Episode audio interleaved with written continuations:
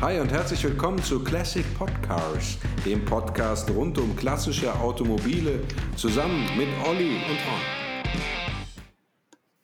Hallo und herzlich willkommen zu einer neuen Folge von Classic Podcars. Wie immer mit dabei der Olli. Hi Olli. Hallo Ron. Und äh, wieder mit dabei die Laura Kuckuck. Hallo Laura. Hallo ihr beiden. Ich freue mich wieder dabei sein zu dürfen.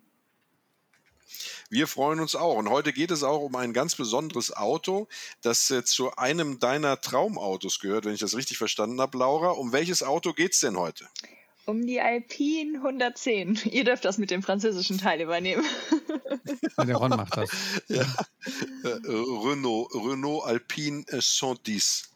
A, A, A, Ja, genau, A110. Genau, A110, richtig, ja. Nee, ein tolles Auto, absolut. Äh, mit einer interessanten Geschichte auch. Ähm, äh, hat auch einen Vorgänger, äh, der, der, der äh, A110, nämlich den A106. Ähm, der A110 selber kam ja äh, oder wurde produziert von 62 bis 77, wenn ich das richtig in Erinnerung habe, und hatte als Vorgänger den äh, Alpine 106, der schon sozusagen die Anleihen hatte von der, äh, äh, der, der Form dann vom A110, aber eben noch nicht so ganz. Ne?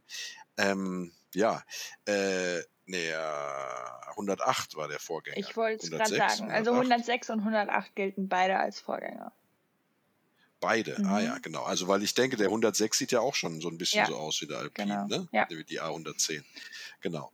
Ähm, ja, ist ein interessantes Auto, der es übrigens auch im, im Rennsport äh, relativ erfolgreich war und dafür ja auch gebaut wurde. Ne? Genau, Rallye-Meisterschaft 73 gewonnen.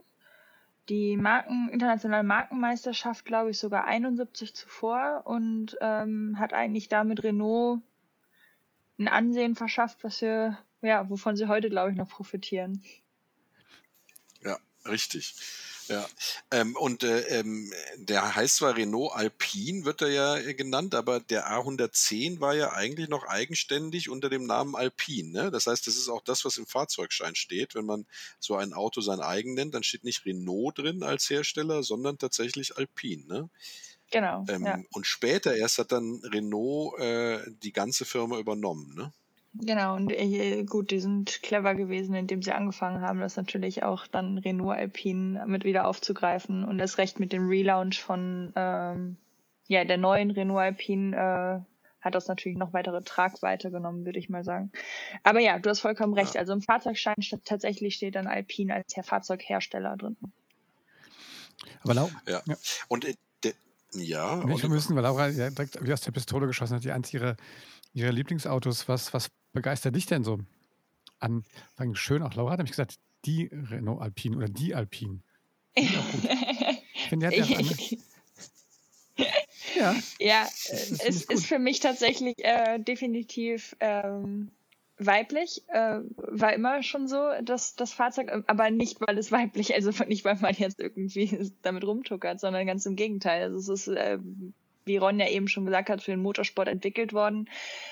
Ähm, absoluter Leichtbau, korrigiert mich gerne, aber 700 Kilo oder so, glaube ich, hatten die auf der, auf der, auf der Achse dann nachher. Ähm, und Genau, ungefähr, also zwischen 700 und in der Spitze 750 Kilo. Ne? Genau, also es kommt natürlich auch auf die Rennversion dann nachher auch letztendlich wieder an. Aber äh, ich finde, ich- also ich stehe auf kleine, kompakte Fahrzeuge, habe ich immer schon äh, und, und, und leicht und wendig. Äh, ja, die Attribute hat das Fahrzeug definitiv.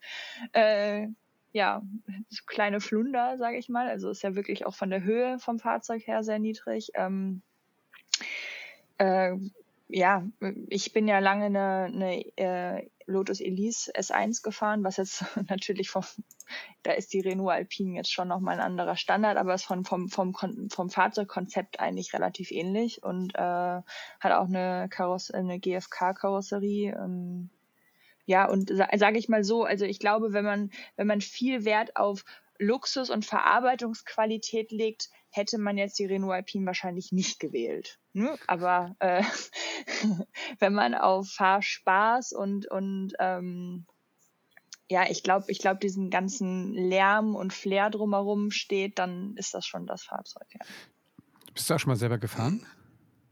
ja ich hatte das Glück, ich bin äh, selber gefahren und ähm, vor, also ich bin ein paar Mal schon gefahren, weil ich auch einige schon untersuchen durfte.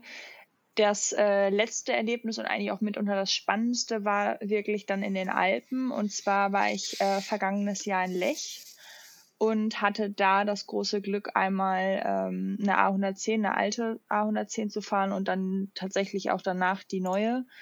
Ähm, ja gut, wir müssen nicht drüber reden. Also die alte, das war schon, das war schon sehr beeindruckendes Erlebnis, muss ich ganz ehrlich gestehen. Also wenn ich so, wenn ich Fahrberichte so gelesen habe, also das äh, also, man, also A, vom Platz her muss das relativ eng sein. Also Platz nehmen, habe ich glaube ich, irgendwo gelesen, wäre nicht, sondern Platz suchen wäre eher angesagt. Und du bist jetzt auch, du bist ja echt auch groß. Ähm, war das ein Problem für dich?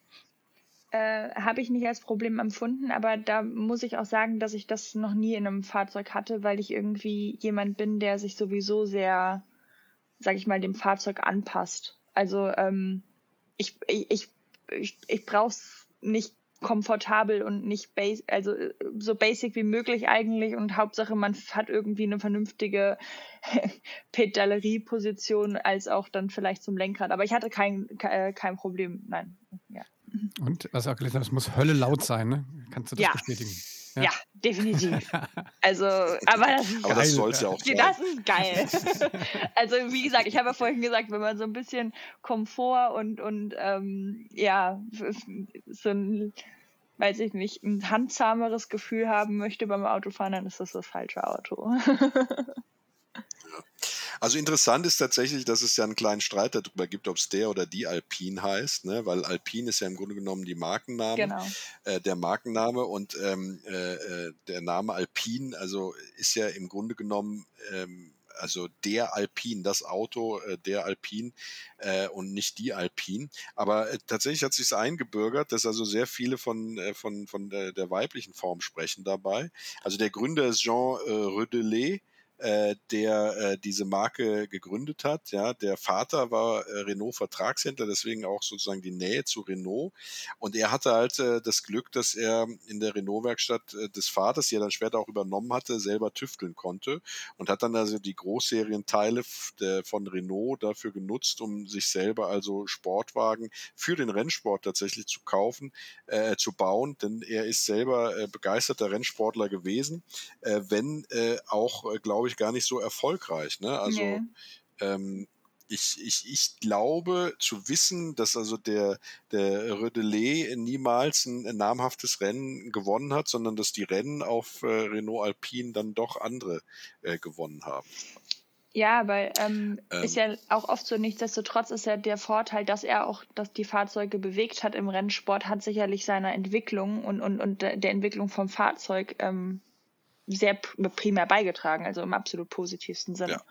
Ähm, Absolut. Und, und Renault hat es ja auch äh, äh, ganz, ganz geschickt gemacht. Die haben erstmal gesagt, ja, wir steigen da so ein bisschen mit ein, ähm, äh, aber so richtig noch nicht. Mach du erstmal mal gucken, was bei rauskommt. Und als dann der, der Renault Alpine anfing, also der A110 Erfolge zusammen bei Rennen. Dann sind sie weiter mit eingestiegen. Die haben vorher zwar schon äh, den Alpine vermarktet über ihre Autohäuser, dann sind sie aber mit eingestiegen und haben gesagt, ihr dürft auch den Namen Renault führen. Äh, das war 1965.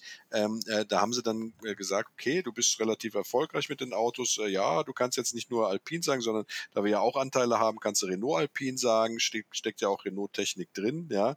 Und erst 1973 war es dann so, dass der Renault-Chef Pierre Dreyfus, Dreyfus, dass der gesagt hat, ähm, wir kaufen alles, wir übernehmen die gesamte Aktienmehrheit und lassen aber den Rödelet als Vorstandsvorsitzenden drin. Und der hat dann aber 1978 auch gesagt, ach komm, hier äh, habt ihr auch noch meine Anteile und ich habe auch keine Lust mehr, Vorstandsvorsitzender zu sein. Äh, und äh, seitdem gehören dann die Markenrechte von Alpine äh, ganz allein dem Renault-Konzern. Ne? Mhm. Wobei man sagen muss, mittlerweile ja nicht mehr. Ne? Weil okay. 2012, als Renault auch eine turbulente Zeit hat, haben sie dann gesagt, ah, ja, ist ja schön, das zu haben, aber haben dann die Markenrechte tatsächlich an Caterham äh, aus Großbritannien verkauft. Ne? Ähm, deswegen würde mich jetzt tatsächlich interessieren, und das weiß ich nicht, als sie jetzt in sich entschieden haben, die, den Alpine wieder neu aufzulegen, ähm, ja, ob sie dann die Marken äh, teuer zurückgekauft haben oder vielleicht ganz Caterham gekauft haben, die ja auch nicht so teuer sein dürften eigentlich. Ja, aber das weißt du auch nicht. Nee, Laura. das kann ich dir jetzt auch nicht beantworten. Ähm, äh, sonst werden sie halt einfach separat die Markenrechte vielleicht für die Auflage gut. Aber das ist jetzt alles Vermutung. Äh, weiß ich nicht. Müsste ich jetzt auch recherchieren. Da könnten wir doch wieder mal unsere Hörerinnen und Hörer vielleicht irgendwie ins, äh, äh Oh ins ja. Boot holen und mal sagen, wer das jemand weiß. Ja, vielleicht wie das Schicksal der Firma Caterham dann einfach an nette Menschen at classicpodcars.de eine E-Mail schreiben. Wir freuen uns immer über, ähm, über Post von, von euch äh, mit Fahrzeugwünschen, mit Tipps oder auch natürlich speziellem Fachwissen, das wir vielleicht zu dritt hier nicht haben. Also an nette Menschen at classicpodcars.de. Ja, wir lernen ja auch gerne dazu. Und wer jetzt nichts zu der Marke Caterham sagen kann, aber sagen kann, äh, warum es der oder die Alpine heißt und da auch gesicherte Quellen zu hat, der kann natürlich auch sehr gerne an nette Menschen at classicpodcars.de schreiben. Jetzt du, Laura. Äh, ich wollte nur sagen, dass wir natürlich selbstverständlich auch sehr gerne dazu lernen. Also ich, äh, zwar reden wir hier von den Fahrzeugen, aber es ist ja nicht so, dass wir dann allwissend am Ende des Tages sind, sondern es ist ja, es geht um einen Austausch um die Fahrzeuge. An, und ähm, nee, umso, wenn da Leute mehr Wissen haben, umso besser. Aber nichtsdestotrotz, äh, egal wie man sagt, ich werde immer die Alpine sagen, weil für mich ist dieses Fahrzeug die Alpine. okay. Ja. Ähm, ja, fangen wir mal an. Äh, reden wir mal über äh, das Fahrzeug. Die meisten kennen ja äh, so nur die klassische Form mit den vier Scheinwerfern, aber die Urform der A110 Berlinette hatte diese vier Scheinwerfer ja noch gar nicht, sondern der hatte ja nur zwei. Ne? Also die Urform war tatsächlich so, dass diese charakteristische Frontmaske der Alpine äh, ähm, äh, noch nicht existiert hat, sondern nur die zwei Scheinwerfer hinter diesen, ähm, ja, wie nennt man das, Glaskuppeln existiert haben äh, und erst später dann die Schein, die, die, die, die Zusatzscheinwerfer in der Front dazu kamen. Ne? Ähm, und was auch die wenigsten wissen dürften, es gibt nicht nur den klassischen A110, wie wir ihn von Rennstrecken und Oldtimer-Veranstaltungen äh, als Sportflunder kennen, sondern es gab auch noch ein Cabrio und es gab sogar ein, ähm, was war das, ein, ein Stufenheck der GT4, äh, Genau. also zumindest ein, eine viersitzige Version äh, und nicht die klassische zweisitzige Version, äh, äh, die äh, ja im Rallye-Sport so bekannt war. Ähm, aber, und das möchte ich auch sagen, für mich ist die klassische Form, wie man sie kennt, mit den vier Scheinwerfern, also den äh, Zusatzscheinwerfern äh, in der Karosserie integriert, das ist die schönste Form und ich glaube, das ist auch äh, das, äh, das die Form, die eine ganze Reihe von brachialen Sportgeräten hervorgebracht hat.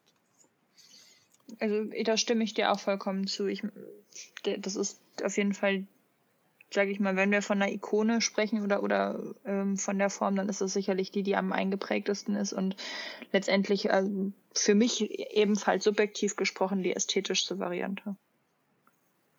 Und ich finde auch ohne Klappscheinwerfer akzeptiere ich das dann trotzdem. In diesem Fall mache ich eine Ausnahme. Ihr wisst, was das bedeutet. Ja. Ja, das, äh, ich weiß, ich weiß, dass du dich auch schwer tust, sowas Ja, ich finde vor allem, wenn das ne? diese gelben französischen Leuchten sind. Ich finde, das hat schon was. Man spricht ja vom französischen Porsche so, ne? Weil der, Darf man übrigens in Deutschland nee, nicht fahren. nicht. Ne? Ne, wollte ich gerade sagen. Ja. Also mit einer deutschen Zulassung jedenfalls nicht. Du kannst natürlich mit einer Französ also mit einer anderen Zulassung dann. Aber ähm, nee, darfst du nicht. Mein Bruder hatte nämlich in seiner Ente äh, diese gelben äh, äh, ähm, äh, Birnchen drin. Äh, und da hat, haben die, äh, die Polizei äh, ihn angehalten und hat gesagt, so, äh, nein, so nicht. Sie dürfen nicht weiterfahren. Und dann hat er lange diskutiert und durfte dann doch weiterfahren, musste das Auto dann aber vorführen mit der korrekten Beleuchtung, wie sie in Deutschland erlaubt ist. Ne? Mhm. Apropos Beleuchtung, 1967 kamen diese zwei weiteren Zusatzscheinwerfer, die in der Karosserie, in der Frontmaske integriert sind, dazu.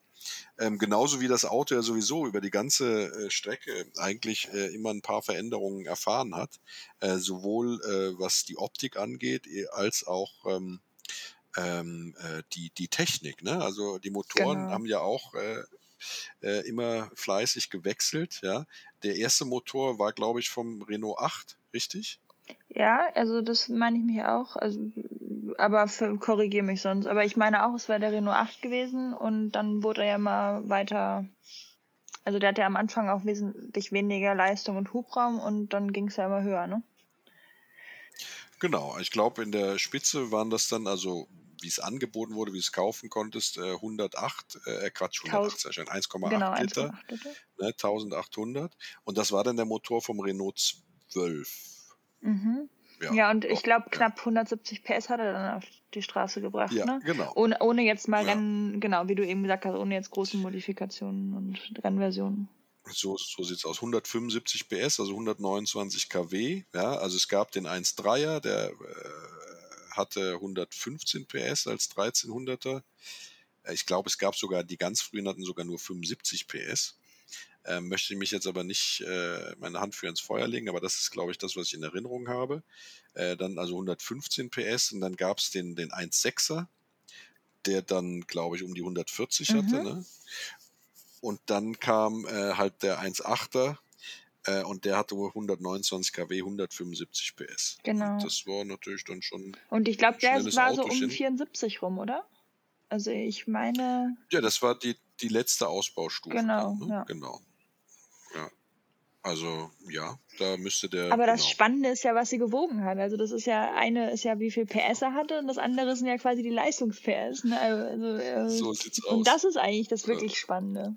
Ja, was, was ich da, was ich zu dem Kontext äh, gelesen habe, ist, dass mit den größeren Motoren hinten raus, ich glaube, der diese 1,6 Liter war aus dem R16, dass aber die schwerer waren und dadurch eigentlich so diese optimale Gewichtsverteilung in dem Auto, weil der hinten saß, ähm, sozusagen aus dieser 40-60-Aufteilung, ähm, dass sie die dann verloren haben und dadurch ähm, die äh, nicht mehr so ausbalanciert waren. Was bist du für einen gefahren? Laura, weißt du das noch? Ich bin der 1600er gefahren, also jetzt als letztes. Ähm, genau. 1800er bin ich noch gar nicht, nee. Also ich bin halt, ich bin halt zwei, zweimal auch Rennversionen gefahren. Da kann ich dir jetzt gar nicht sagen, was sie letztendlich wirklich da drin hatten. Ja. Da ist dann meistens ja nicht mehr so viel Auslieferung nicht mehr original. du hast jetzt, du hast nicht jetzt keine falsche Ausbalancierung feststellen können. Äh, äh, du, ähm, die größte Ausfahrt, sage ich mal, und da, wo ich wirklich das Fahrzeug vielleicht auch mal ein Stück äh, sicherlich am Limit bewegt habe, war tatsächlich das im, in Lech und das äh, war eine 1600er. Also da habe ich mhm. das jetzt nicht äh, gemerkt. Nein.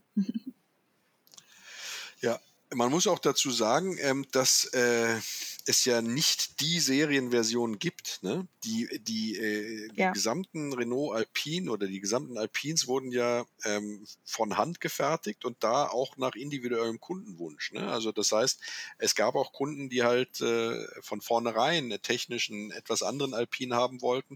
Und deswegen gibt es auch heute noch individuelle Unterschiede bei jedem Auto. Also im Grunde dürfte kein Auto so sein äh, wie wie das andere, ähm, weil äh, eben nach Kundenwunsch dort gearbeitet wurde und es dann kleine, aber feine Unterschiede auf jeden Fall immer gibt. Und die einen haben sich direkt also dann ein Auto fertigen lassen, äh, was für den Rennsport sozusagen fertig ist. Und die anderen wollten einfach nur einen, einen guten Straßensportwagen haben.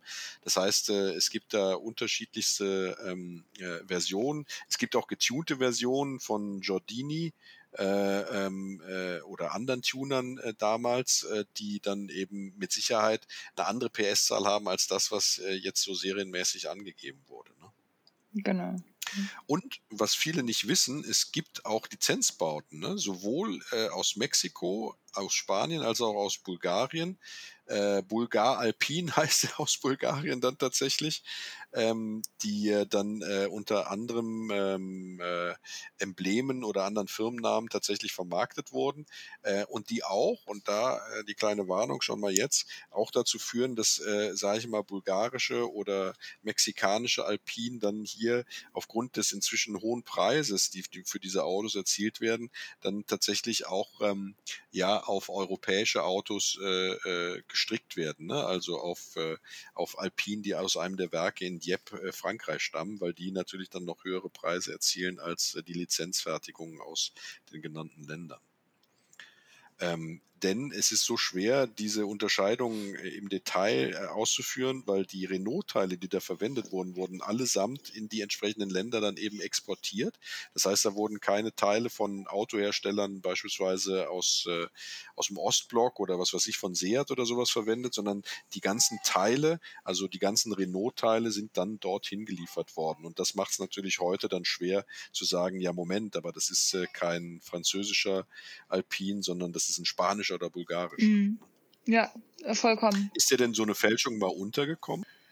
Ähm, ja, Fälschung hatte ich jetzt äh, so explizit würde ich das jetzt nicht unbedingt äh, bezeichnen, aber ich habe wirklich das Glück gehabt, eine Ersthand Alpine mit gerade mal 59.000 Kilometern und die wäre sogar noch im Erstlack gewesen, ähm, wenn der Fahrzeugbesitzer sich nicht dann doch im Laufe ähm, der Zeit dazu entschieden hätte, sie in dieses Metallic Blau zu lackieren, dieses, äh, was wir alle kennen, womit wir die Alpine ja irgendwie ein Stück weit auch assoziieren.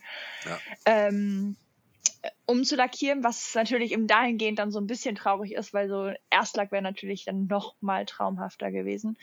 Aber das war, also klar, da ist natürlich zweifelsohne, da hat alles gestimmt an dem Auto und das war schon auch schön, das so zu sehen, sage ich mal. Mhm. Wobei äh, diese, dieses Blau ist äh, klar, das ist das Blau, was man mit äh, der Alpine in Verbindung bringt. Ähm, äh, oder mit dem Alpin. Jetzt, ich schwanke selber nein, Nein, guck. Heute ist es die. Ich beeinflusse euch und zwar auf die richtige Art und Weise. ja, ich merk's. Äh, also das Blau ist toll, aber es gibt auch noch so ein, ein ganz geiles Gelb äh, ähm, äh, äh, für die Al Alpine. ja, dann bleiben wir bei der weiblichen Form. Äh, für die Alpine. Ich habe gewonnen. ja. Ich kann nur noch mal all unsere Zuhörer dazu auffordern, wer seinen Nein. Beitrag zur Diskussion leisten möchte, ob es die oder der Alpine heißt, bitte eine Mail an Classic Podcast Quatsch at, an oh, Olli, hilf mir doch mal. Nette Menschen at classicpodcast.de. So, jetzt haben wir es. Äh, heute ist äh, der Versprecherle drin. Ähm, genau, also wenn ihr wisst, ob es die oder der Alpine heißt, einfach eine Mail an nette Menschen at classicpodcast.de. Äh, und äh, ja, wir sagen jetzt einfach die Alpine. Das geht auch besser über die Lippen, das muss ich tatsächlich zugeben. Ne? Aber wie gesagt, so ein geiles Gelb gab es da noch, ähm, äh, fast wie dieses Porsche-Gelb, äh, Limonengelb oder wie man das auch immer nennen mag. Äh, es gab auch den Alpha Spider in diesem Gelb äh, ähm, äh, mal. Das finde ich auch ganz toll. Da sieht es auch äh, gut aus, das Auto in der Farbe, wobei ich natürlich bei euch bin, dass dieses Blau, das Blau Metallic schon die klassische Alpin-Farbe ist ähm, und auch, glaube ich, die allermeisten in dieser Farbe äh, zu finden sind. Ne? Ja. Ähm, ja, was, was lässt sich zu Alpine noch sagen? Ganz spannend ist ja, und da würde mich mal interessieren, da du ja ein paar schon angeguckt hast, Laura, das ist ja eine Plastikkarosserie und zwar eine Plastikkarosserie genau. äh, von 1962. Ähm, äh, Glasfaserkarosserie. Glasfaser. Hört sich so viel besser an, Plastikkarosserie. ja, ja, gut, Glasfaser. äh, bis, bis, Kunststoff bis, äh, verstärkt meinetwegen noch. was kann man denn dazu sagen? Also bis 77 wurde es ja gebaut. Ist das haltbar oder äh, zeigen sich da erste Auflösungserscheinungen wie bei den frühen Corvettes? Ähm, ja, gut. Also man merkt bei, gerade bei frühen GFK-Karosserien, merkst du schon irgendwann, dass die, wenn man sich genau die Oberfläche auch anschaut, ähm, so eine leichte Wellenstruktur fast ähm, sich entwickelt. Das ist aber, weil das Gesamtfahrzeug ja so ist, ist es jetzt quasi, stört es nicht vom, vom Bild her, sag ich mal. Ähm, und es kann natürlich durchaus sein, dass sich ein Stück weit mal irgendwo hier und da an irgendeiner Stelle ein bisschen Wasser anfängt, das GFK sich zu lösen, beziehungsweise das sind ja einzelne Schichten übereinander und dass der Harz dann anfängt, sich zu lösen.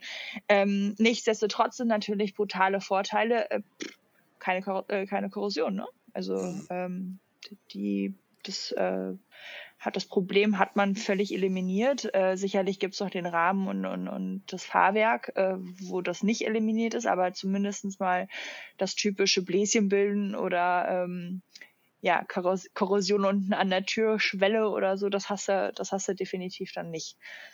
Mhm. Von daher, ähm, ich habe jetzt nie erlebt, dass die jetzt irgendwie quasi übermorgen auseinanderfällt, deswegen. Okay, und dann wird, wenn sowas entdeckt wird, wird dann rausgetrennt und neu nachlaminiert oder, oder wie macht man das? Also ich habe sowas noch nie repariert, ehrlich gesagt. Ähm, ja, genau. Also Glasfaser, äh, genauso wie Carbonfaser verstärkten Kunststoff oder, oder Karosseriebauteile kann man sehr gut reparieren. Also das ist anders. Man dengelt da sicherlich nichts, sondern ähm, man kann dann quasi neu laminieren und auch wirklich ähm, quasi partiell reparieren. Man muss nicht großflächig da dran gehen. Nichtsdestotrotz ähm, kommt es natürlich auf die Qualität an, wie, wie die Faserstruktur noch unten drunter ist, genauso wie dann ähm, der Harz quasi äh, noch Bindungsfähigkeiten hat. Ähm, da bin ich auch zu wenig Experte, als dass ich jetzt sagen könnte, man könnte jede Stelle zu jeder Zeit reparieren. Aber ich glaube, mehr oder minder geht es am Ende des Tages schon, ja. Also da vielleicht man kann, wenn ich da mal kurz eingrätsche, ähm, die, äh, du bist ja auch bis aber eine Lease gefahren, ne? Also ich mhm. weiß, dass zum Beispiel bei Lotus, die haben von die, ähm, diese Formen werden ja in, in, in so Epoxy-Formen werden die ja quasi reinlaminiert. Und ich weiß, dass bei Lotus stehen im Hof wirklich die ganzen alten Formen noch rum. Ja, das heißt, man kann teilweise die Original-Karosserieteile tatsächlich einfach eins, wenn man es braucht, halt Ja, aber das ist gefährlich. Nee, nee, nee, aber es ist ziemlich gefährlich, weil so eine Form hält halt auch nur so und so lange. Ähm, und das Gefährlichste ist, also du hast jetzt gerade sofort gesagt, bei Lotus. Ähm, Lotus selber zum Beispiel verkauft für die S1 gar keine Teile mehr. Man muss Repro-Teile holen. Und bei Repro-Teilen ist, also Reproduktionsteile, und genau da ist das Problem, dass man ähm, erstmal ist es bei ähm, ja bei GFK und bei CFK Karosserien tatsächlich so, dass sie alle ein Stück weit anders sind. Das heißt, man muss immer eine große Anpassungsarbeit machen. Das ist nicht so, dass ich mir jetzt vorne eine neue Front hole und die packe ich drauf und es passt.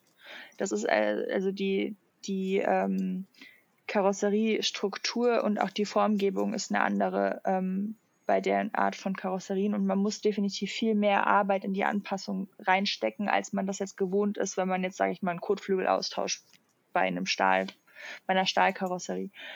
Ähm, nichtsdestotrotz, klar, man könnte sich theoretisch sogar hinsetzen und, sage ich mal, eine eigene Form bauen und ähm, ja, die, die laminieren, sage ich mal, aber dann äh, da, da, gehört auch sehr viel handwerkliches Geschick dazu und auch Können und auch Wissen über die einzelnen ähm, Lagen und die Matten, die man dafür verwenden muss.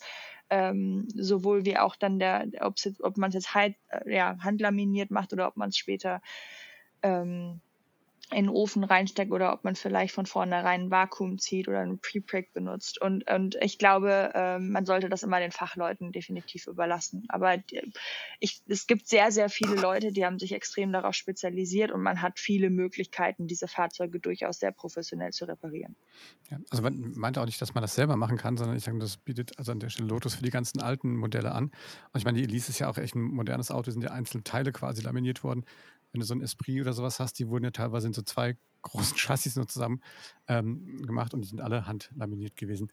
Also deswegen glaube ich, dass da, ähm, also wäre jetzt die Frage nur, ob, ob das irgendjemand halt auch auf, auf, professioneller Ebene natürlich anbietet, dass man da solche Teile nochmal nachmachen kann. Ja. Aber das Coole daran ist ja tatsächlich, dass man diese, die Formen zumindest kannst du ewig aufheben. Ne? Da passiert ja nichts. Ja, die kannst du ewig aufheben, aber die kannst du nicht ewig abnehmen. Das ist das, also das, da bin ich eben nicht tiefer drauf eingegangen, aber die sind wirklich, also so eine Form hält halt auch nur so und so lange, bis und die, die, die gibt irgendwann an der Form quasi wieder nach. Also die, die ist halt so und so lange wirklich akkurat und korrekt und irgendwann, es kommt natürlich darauf an, aus was die Form gebaut ist, nichtsdestotrotz, aber ähm, die, irgendwann nimmt die Qualität des Produkts ab. Ja.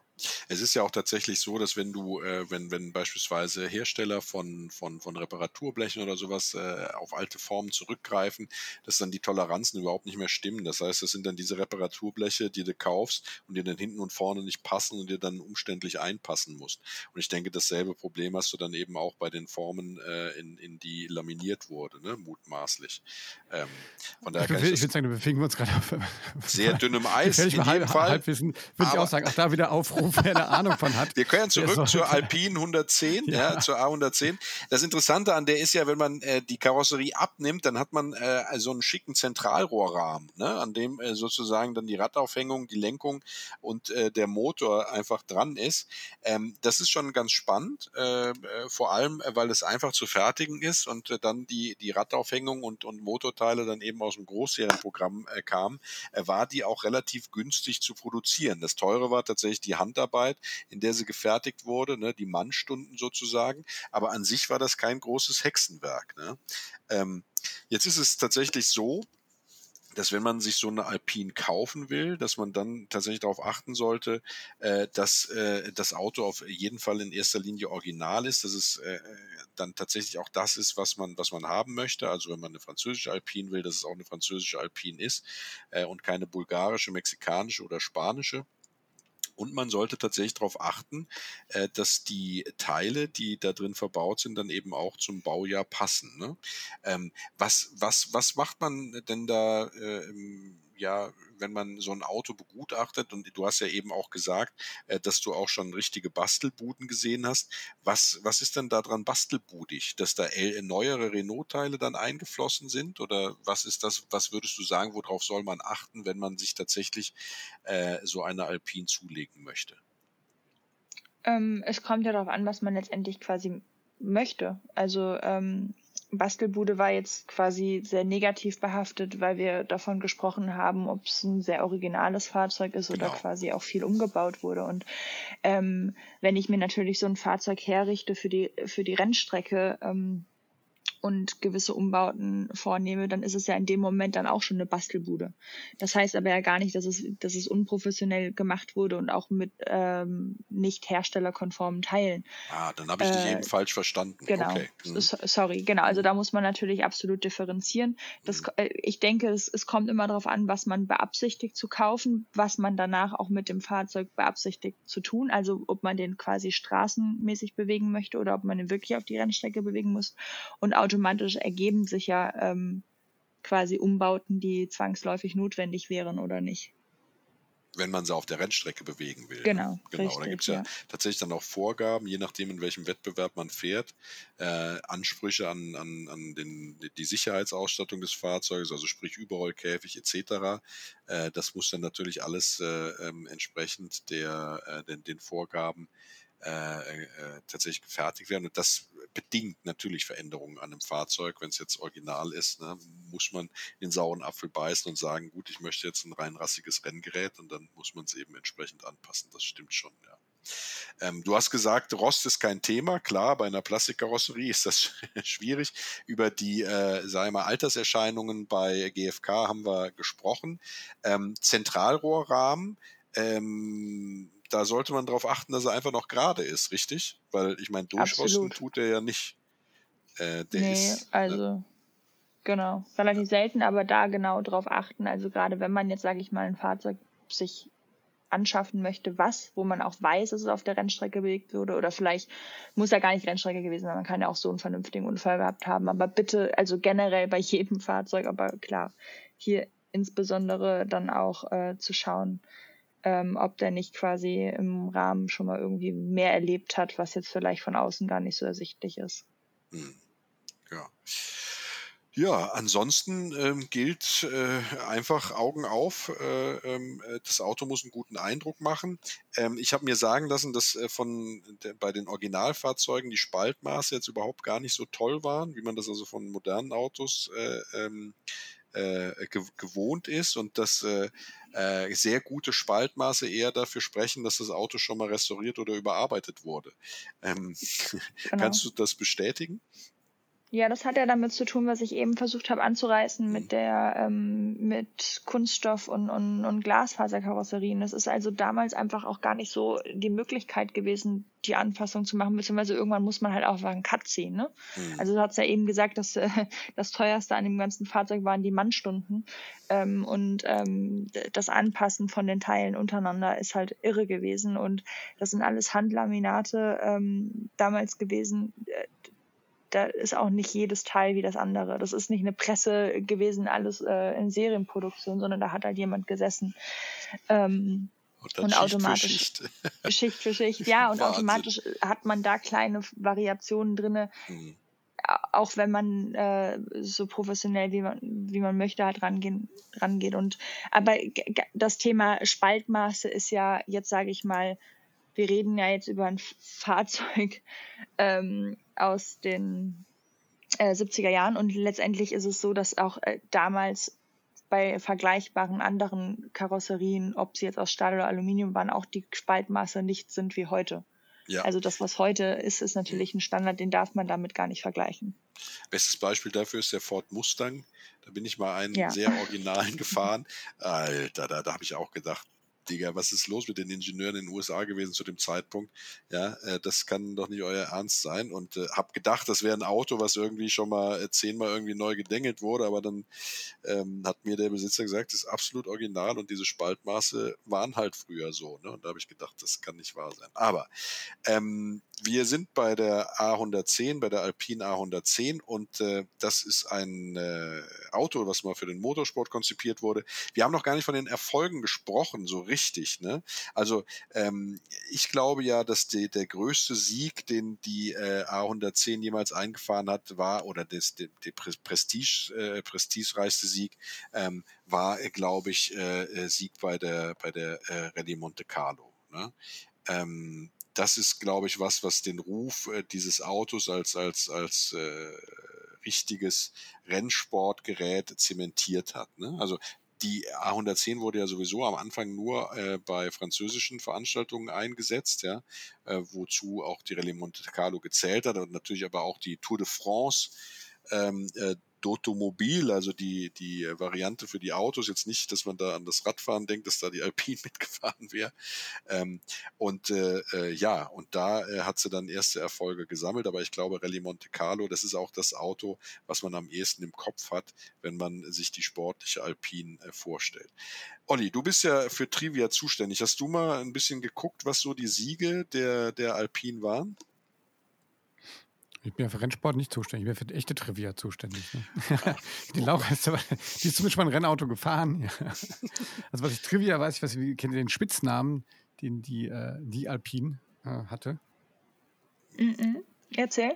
Und jetzt bin ich mal gucken, ob ich mein Französisch äh, gut ist. Turbo, also mit T hinten geschrieben. Ja. Das heißt nämlich Steinbutt, also Flunder quasi. Ja, also Turbot auf Deutsch Turbot. ausgesprochen. Mhm. Ja. ja. Okay. Das habe ich noch gefunden. Ähm, ja, ich hab, bin auch ein bisschen so bei, bei äh, so berühmten Besitzern, ehrlich gesagt, auch nicht richtig vorangekommen. Das ist eher so ein. Es war, glaube ich, kein Auto, mit dem man so richtig ähm, äh, sozusagen als Filmstar oder sowas Start gemacht hat, sondern das war eher was für Rennsportfreunde, glaube ich. Deswegen, weiß nicht, habt ihr da noch was gefunden? Also man kann einfach nur sagen, äh, sie war sehr erfolgreich bei der bei einzelnen Läufen der Rallye-Weltmeisterschaft, ja, äh, sind auch äh, französischer Rallye-Meister geworden. Also die Erfolge wurden tatsächlich im Rallye-Sport maßgeblich äh, erlangt, ja, 1967 französischer Vize-Rallye-Meister. Ähm, und man hat dann erst relativ spät angefangen, tatsächlich auch auf äh, internationale Wettbewerbe zu gehen, nämlich erst 73. Ähm, und da gab es dann äh, tatsächlich eine ganze Reihe von Siegen in der Rallye-Weltmeisterschaft. Äh, und darüber hinaus wurde sie auch in Rundstreckenrennen dann eingesetzt. Aber da kann ich jetzt nichts zu sagen, wie erfolgreich sie da war. Ähm, also äh, einzelne Rallyes immer mal wieder gewonnen. Äh, ja, das, das ist das, also vor allem französische Wettbewerbe, was natürlich dann vor allem in Frankreich dann auch den Ruf äh, da als, als reinrassiges Sportgerät zementiert hat. Ne? Und deswegen ja auch Renault dann am Ende so scharf darauf war, Alpine komplett zu übernehmen, äh, weil es natürlich mordsmäßig auf das sportliche Image von Renault eingezahlt hat. Ne? Ja. Ähm, nachdem wir da alle nicht so sattelfest sind, so richtig bei den, bei den Wettbewerbssiegen, ähm, würde ich einfach ganz elegant überleiten und äh, dazu sagen, äh, dazu kommen, dass du, liebe Laura, ja gesagt hast, es ist eins deiner Traumautos, aber im Augenblick bist du noch in der Phase des permanenten Ansparens, um dir so ein Auto leisten zu können. Wo landet man denn, wenn man so eine Alpine haben will? Eine A110, eine schicke. Ja, wenn man dann die 1600er haben möchte, ich denke, also ohne jetzt gerade auch 100% sattelfest da drin zu sein, weil es was länger her, seitdem ich das letzte Mal geguckt habe, aber ich, also die, die, die Ersthand 7, äh, 59.000 Kilometer Zweitlack ähm, wurde damals 120 für aufgerufen und das ist auch schon einige Zeit her. Hm. Ähm, nur mal als so eine, sag ich mal, eine verifizierte ja. Hausnummer im Raum. Genau. Ähm, und was auch vollkommen, also nicht nur aufgerufen, sondern wurde auch für das Geld verkauft, also auch vollkommen legitim ist. Das eine ist ja, was auf dem Markt an, ge, ge, gefragt wird und das andere ist, was tatsächlich bezahlt wird. Ähm, also ich denke, ich, ich habe immer, ich habe immer gesagt, ähm, 80 muss so mindestens und ich denke eigentlich eher wahrscheinlich in die 100, wenn man quasi auch ein bisschen ähm, auf den Motor achten möchte und ein bisschen was hier und da haben möchte, muss man das, glaube ich, schon in die Hand nehmen, um, um ein gutes Fahrzeug zu haben, ohne dass man jetzt quasi übermorgen wieder anfangen muss zu investieren. Also tatsächlich ist es so, auf den äh, einschlägigen Verkaufsportalen, da fangen die Alpinen in nicht fahrbereit an bei runden äh, 60.000. Ja? Äh, ja, und äh, dann hat man halt ein Restaurationsobjekt, das äh, wer weiß, wie gut ist. Ich kann kein Urteil darüber bilden. Aber tatsächlich ist es so, wenn man äh, eine fahrbereite Alpine haben will und keinen großen Anspruch an eine tolle Historie oder, sage ich mal, einen starken Motor äh, legt, sondern eine 1300er genügt, dann ist man so bei 80. Und dann ist nach oben hin, ähm, sage ich mal, tatsächlich die Range relativ offen, weil äh, erfolgreiche Wettbewerbsfahrzeuge mit äh, prominentem Vorbesitzer oder sowas, die ähm, dann gehen natürlich dann knapp an die 200.000 dran. Äh, aber sage ich mal, die richtig guten, und da bin ich absolut bei dir, die rangieren immer noch so um die 120 bis 140.000, ja, äh, äh, ohne dass man jetzt da, sage ich mal, ein ehemaliges Rennfahrzeug hat. Ähm, und äh, ja, äh, aber für 100.000, 80 bis 100.000 ist man schon dabei. Auch, auch dann äh, vielleicht mit 100.000 schon eine etwas stärkere Alpine zu bekommen. Ja. Das ist natürlich tatsächlich eine ganze Menge Holz für so wenig Auto. Ne? Renault Großserie mhm. mit ein bisschen Plastikkarosserie. Ähm, ja, aber es ist natürlich einfach eine Ikone und es ist einfach ein, ein wirklich auch bildschönes Auto, muss man sagen. Und es ist einfach ein Auto, das äh, auch tatsächlich nicht jeder, nicht jeder hat. Äh, und das ähm, glaube ich, und da kannst nur du, Laura, äh, tatsächlich drüber sprechen, äh, einen riesigen Fahrspaß garantiert durch seine Kompaktheit, durch seine Leistung, ähm, äh, die es dann mit den wenig, wenigen Kilos hat und mit dem Röhren. Ne? Das ist mit Sicherheit ja. einzigartig. Also äh, die Male, die ich das Glück hatte, hinter dem Steuer zu sitzen, waren wirklich, also wie gesagt, ich, ich träume wirklich von diesem Auto.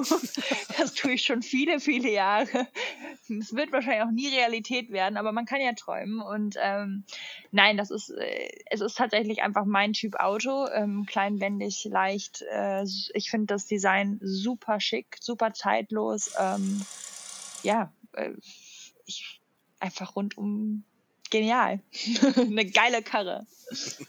Absolut. Jetzt habe ich schon im Hintergrund gehört, der Olli hat irgendwelche Motorgeräusche äh, laufen lassen. Bist du ja, genau, weil jetzt das Röhren. Ja. Mhm. ja. ich wollte das jetzt irgendwie als Überraschung. Ich habe dann, ich habe mal auf so einer Oldtimer Rallye habe ich den mal kurz einen aufgenommen. Ich finde der Sound wirklich cool. Soll ich euch den mal vorspielen? Ja, bitte. Ja. Ja. Achtung, ich mache mal hier schön laut. Achtung.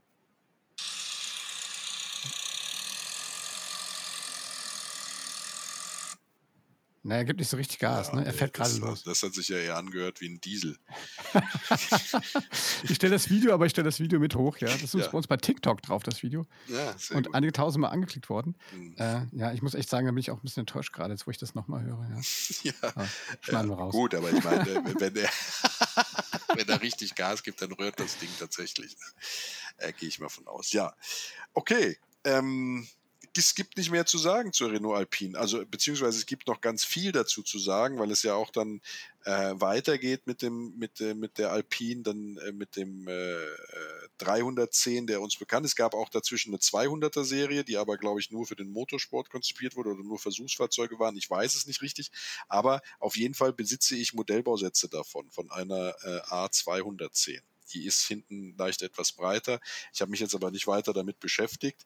Ähm, das äh, wollen wir an dieser Stelle auch nicht tun. Wir wollen auch nicht zu sehr ins Detail gehen. Ich glaube, wir sind uns alle einig, dass es ein ikonischer Sportwagen ist, dass es ein richtig äh, tolles äh, äh Designobjekt auch ist, dass es äh, richtig Spaß macht, das Auto zu fahren, sagt uns Laura und sie weiß es.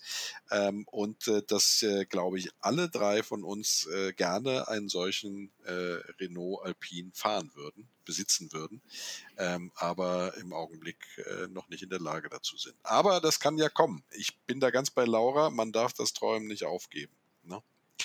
In diesem Sinne, wer was beizutragen hat zu Renault Alpine oder wer sich äh, ein Auto wünscht, das mal besprochen werden soll, der kann uns gerne schreiben an nette Menschen at